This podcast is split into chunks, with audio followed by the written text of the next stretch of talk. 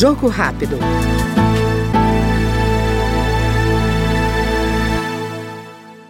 A Câmara analisa projeto que torna mais rigorosa a punição a militares que destruírem bens públicos. Segundo o autor da proposta, deputado Coronel Tadeu, do PL de São Paulo, a medida é necessária para a construção da cidadania e preservação do acervo histórico nacional. Nós temos um acervo histórico muito grande nas instituições policiais militares e nas instituições militares em geral. Eu faço essa diferença porque nós temos aí as Forças Armadas, o Exército, a Marinha a Aeronáutica, e nós temos a, as polícias militares e os corpos de bombeiros militares.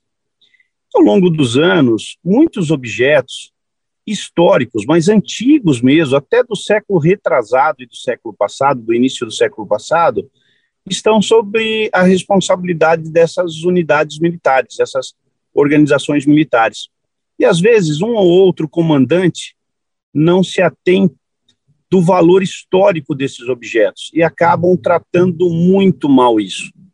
E existem muitos objetos que são coletados como acervo históricos, estão cadastrados, é, catalisados né, num, num, num, dentro da própria unidade, dentro do seu histórico, dos seus boletins, né, como um objeto histórico.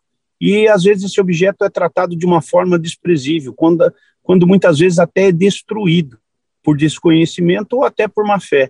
Então, é isso que a gente não queria de jeito nenhum. Então, é, a, a, o que eu estou propondo é justamente que haja um, uma punição né, para que aqueles que destruírem objetos que são valorosos, né, são, têm o seu valor histórico e a gente precisa preservar a história, a história de todas as formas. Nós ouvimos no Jogo Rápido o deputado Coronel Tadeu, do PL Paulista. Jogo Rápido.